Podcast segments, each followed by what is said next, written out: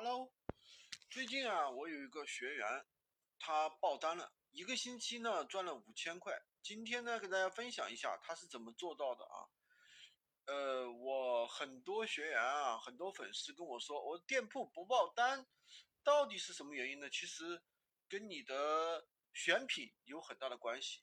第二个呢，就是坚持，你有没有坚持去上新？如果说我们坚持去上新的话，你每个店铺每个人都会有自己一个爆款，而且呢，人家那个报店铺爆单是会利用品牌的一个流量，比如说借助什么小米同款啊，这个插座对不对？你一个插座啊，其实小米也有这个同样式的一个插座，那我写上一个小米同款，那你的流量自然就会比别人大大很多。所以说我们要学会去借助品牌的一个流量。第二个就是我刚才说的，一定要懂得坚持去上新。你坚持去上新，它的你的店铺才会爆单不断，并不是说你这个产品爆单不断啊，每天就会有很多怎么样，对不对？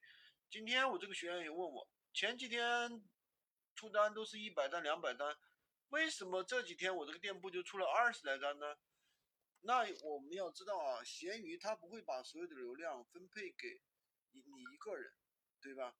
所以说，我们就不要说，呃，所以说我们要不要这个指望一个产品爆单爆到黑，对吧？那是不可能的。